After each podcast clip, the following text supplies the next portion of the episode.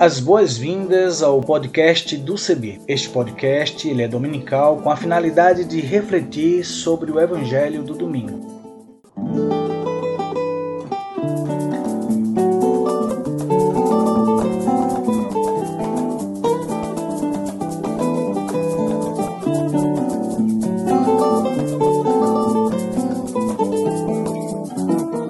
Oi, tudo bem? Espero que sim. Quero convidar você a aderir à hashtag para todos verem. Vamos nessa? Vamos juntos? Eu sou Isaías Torquato. Aderindo à hashtag para todos verem, deixa eu fazer minha descrição. Sou pardo, cabelo crespo, uso barba e uso também óculos. E vou estar com vocês apresentando outras pessoas que farão as narrativas das reflexões bíblicas e também lendo os textos bíblicos produzidos para nossa reflexão. Nesta primeira temporada, vamos começar a compartilhar com vocês reflexões bíblicas propostas por teólogas e teólogos de vários lugares do Brasil e do mundo. Venha conosco, vamos nessa caminhada comum esperançar tempos novos e fortalecer a vida.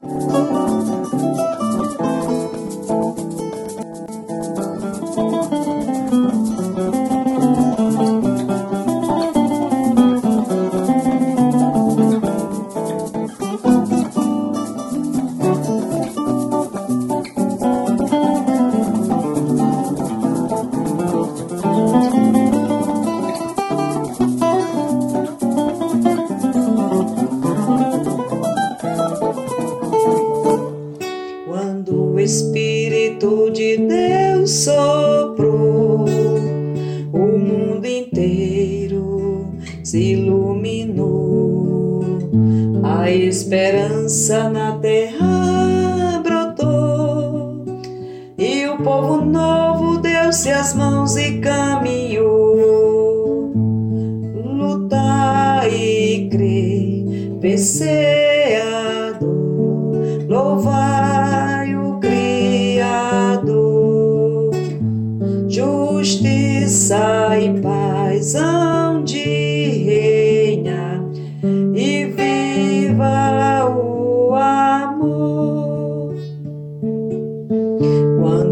Jesus a terra visitou, a boa nova da justiça anunciou. O cego viu, surdo escutou e os oprimidos das correntes libertou. Luta e crer, vencer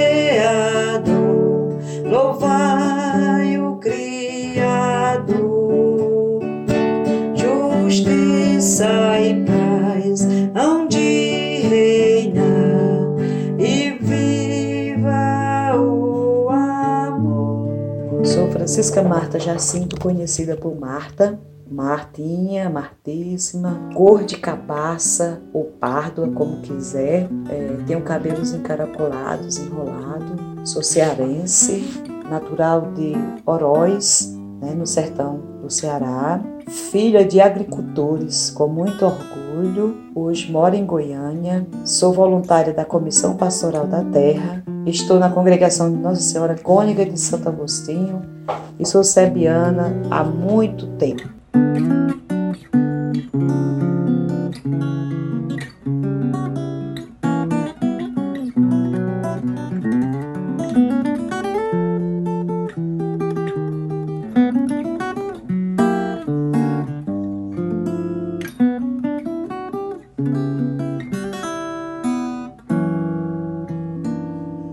A leitura para este dia está em Marcos capítulo 13, iniciando com o verso 1.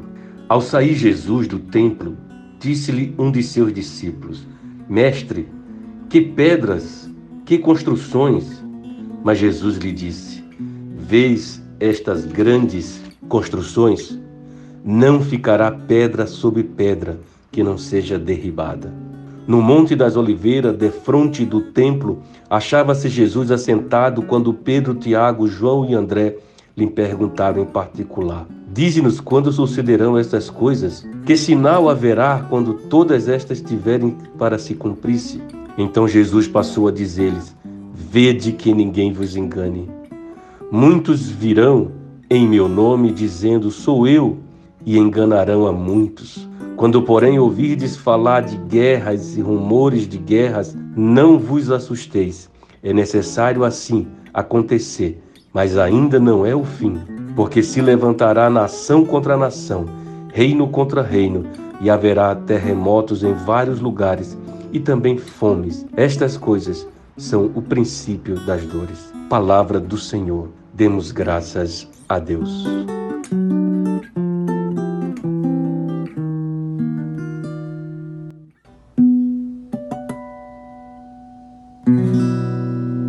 Que as palavras dos meus lábios o meditar do meu coração sejam agradáveis na tua presença, ó Senhor, rocha minha e redentor.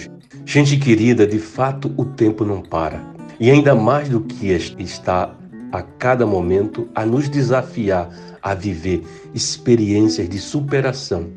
E uma certeza a cada dia se concretiza. Há momentos na vida que as únicas coisas que se tornam familiar é o céu e a terra. Contudo, há que se pensar também que tudo que cada um de nós vivemos e viveremos é e será parte do nosso histórico, do nosso currículo de vida. Nosso tempo de hoje, estamos no 28º domingo da pós-Pentecoste. E este já é o penúltimo domingo do ano eclesiástico. O ano civil também já se aproxima de seu final e já começam as preocupações com despedidas e recomeços. Nós vimos na carta de Hebreus, escrita para uma comunidade que sofre e que se abate diante da perseguição. E é lembrado que Jesus é o sumo sacerdote que oferece o sacrifício de uma vez por todas e que abriu o caminho ao Pai por meio do seu próprio corpo. E aguarda junto ao Pai até que todos os inimigos estejam colocados sob seus pés. Também o Espírito Santo dá testemunho disso quando o tempo chegar, uma nova aliança será celebrada. A lei estará nos corações. Haverá perdão sem necessidade de mais ofertas. Por isso, permaneçam na fé, confiem nas promessas, não abandonem as suas vidas, ainda mais agora que o dia está para chegar. A tônica do texto é, pois, preservar apesar dos sofrimentos, não se deixar abater nem se enganar, tampouco se precipitar, porque a promessa é de salvação. A linguagem apocalíptica, ela nasce quando não há mais paradigmas, quando se é excluído do mundo organizado e jogado no caos da marginalidade. E foi assim, conforme escrito em Daniel 12. O povo de Deus até então tinha sua terra e a monarquia, um rei, uma classe dirigente, com sacerdotes, escribas, funcionários, existia uma capital, Jerusalém. Havia um templo, um culto. E após a destruição de Jerusalém e o exílio, todas as referências que norteavam a vida estavam destruídas. Não havia mais referências, nem econômica, nem política, nem social, religiosa. É nesse contexto que nasce a linguagem apocalíptica. Nasce da experiência de sofrimento que busca reconstruir a consciência para tomar, tornar possível a reconstrução de um mundo diferente. E aqui dentro chegamos ao capítulo 13 de Marcos que lemos, que já foi chamado de um pequeno apocalipse. Jesus encerra o seu sermão com uma meditação apocalíptica, recordando a necessidade da vigilância histórica. Esse discurso de Marcos destina-se não a estimular, mas especialmente a desestimular uma especulação sobre o fim dos tempos. Creio que isso é importante também para nós, que a cada momento somos bombardeados com novas especulações e cálculos de fim de mundo e que arrastam multidões. Daí que o problema real não é o fim dos tempos, mas o imperativo de discernir e de não se deixar enganar. Não vivemos o fim da história nem o fim do mundo. Entretanto, os dias atuais apontam para uma exaustão de um sistema calcado, construído na competição desregulamentada que premia os mais espertos. A garra da injustiça e da má distribuição de renda e de condições que assolam a população em todo o mundo. Vide a realidade que vivemos hoje no Brasil de miséria, de fome, de insegurança alimentar. E claro, aqui no Brasil não é diferente. A descentralização, desestabilização política, a insegurança institucional constituem sinais de que um tempo está se exaurindo. Uma nova era necessita se estabelecer, um novo momento precisa ser vivido e que esperamos que venha sob o signo do reino de Deus. O tempo é de olhar para as pedras que estão em nosso caminho. E aí eu recordo a palavra de Cora Coralina. Eu sou aquela mulher que fez a escalada da montanha na vida, vida, removendo pedras e plantando flores. Removendo pedras e plantando flores. Estamos vivendo a experiência de mais uma COP, a COP 26 de Glasgow, que tem ocupado os telejornais e boa parte das nossas redes sociais. O fato é que a COP 26 não pode terminar nela mesma, mas precisa seguir sendo sempre o início da resistência, da resistência contra toda destruição pela segurança climática. Entre nós, os sinais de destruição são pedras que se expressam na fauna e na flora do Pantanal que sofre pelas queimadas. É o desmatamento da Amazônia, que somente em 2021 já teve mais de 80, 877 quilômetros de desmatamento. Só em outubro foi 5% a mais do que no mês anterior. E metade dos gases estufas produzidos no Brasil são causados pelo desmatamento da Amazônia. Ainda choramos no Brasil a dor do maior desastre ambiental da mineração no Brasil, a barragem de Brumadinho, em janeiro de 2019, e que se configurou como o maior acidente de trabalho no Brasil em termos de perdas de vidas humanas. Jesus, no Evangelho de hoje, é imperativo: vede que ninguém vos engane. Olhando para toda esta destruição, e de fato são pedras que rolam e destrói a vida. O discurso de Jesus é também de esperança. Há que se buscar sinais de esperança em meio à destruição e ao sofrimento. Na poesia de Emicida, ofereça um abraço quente. A música é semente, o sorriso é a linguagem que todo mundo entende. Principia, Emicida. Seremos sempre mais fortes quando nos ligamos e nos preocupamos com o outro para seguir essa trilha da esperança que renasce a cada dia a partir do sofrimento e destruição, é preciso que saiamos da divisão do eu e eles, para desenvolver o senso de nós, porque nós construímos e vivemos comunidade. E nunca estamos sozinhos, mesmo quando pensamos que estamos. No dizer de Gonzaguinha, Aprendi que se depende sempre de tanta, muita, diferente gente, porque toda pessoa é as marcas das lições diárias de outras tantas pessoas. Caminhos do coração, Gonzaguinha. Pense sempre que há uma diferença abissal entre estar sozinho e estar solitário. E aqui o imperativo volta a ser: vede que ninguém vos engane. Precisamos ser lembrados a cada momento de Eclesiastes 4:12 uma pessoa sozinha pode ser vencida, mas duas conseguem defender-se. Um cordão de três dobras não se rompe com facilidade. O texto de Marcos 13 é o chamado à esperança, à vigilância e ao compromisso de se projetar para o futuro, para o um mundo novo que Deus, em Sua palavra, oferece a todos aqueles que fazem parte do seu povo fiel e que espera e se mantém em suas promessas. O surpreendente da história do povo de Deus é que, após cada possível fim, houve sempre de novo a possibilidade de um novo início. Assim como Deus libertou o povo do Egito, também libertou posteriormente da Babilônia. Que possamos orar juntas a coleta do dia. Concede-nos fidelidade nessa missão, de tal forma que mesmo se que se abalem as estruturas do mundo, proclamemos que Jesus Cristo, teu Filho, vive e reina contigo e com o Espírito Santo. Mais uma vez, recordo a poesia de Joara dos Reis.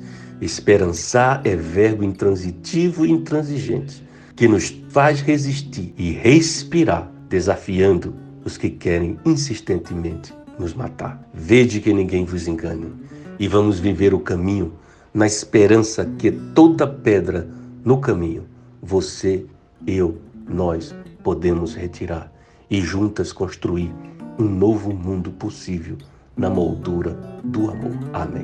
Eu sou o bispo Maurício Andrade, minha identidade é negra, sou careca, sou barba branca e sou pernambucano e atualmente bispo na Diocese Anglicana de Brasília.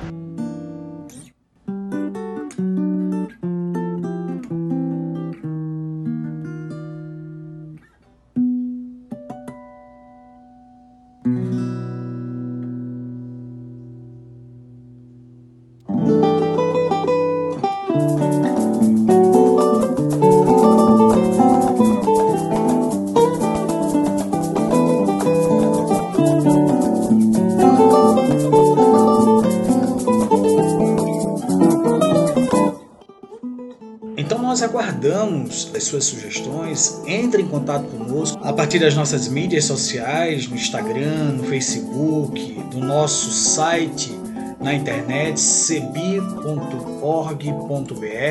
E se você também desejar entrar em contato conosco, você pode fazer pelos números 51 3568 2560 e pelo WhatsApp 51 997 34 4518 e pelo e-mail comunicação@cebi.org.br e também utilizando a hashtag podcast Cebi 2021 ou podcast do Cebi. Até o nosso próximo encontro e espero vocês. E muita saúde pra gente, muita harmonia, muita paz e até breve.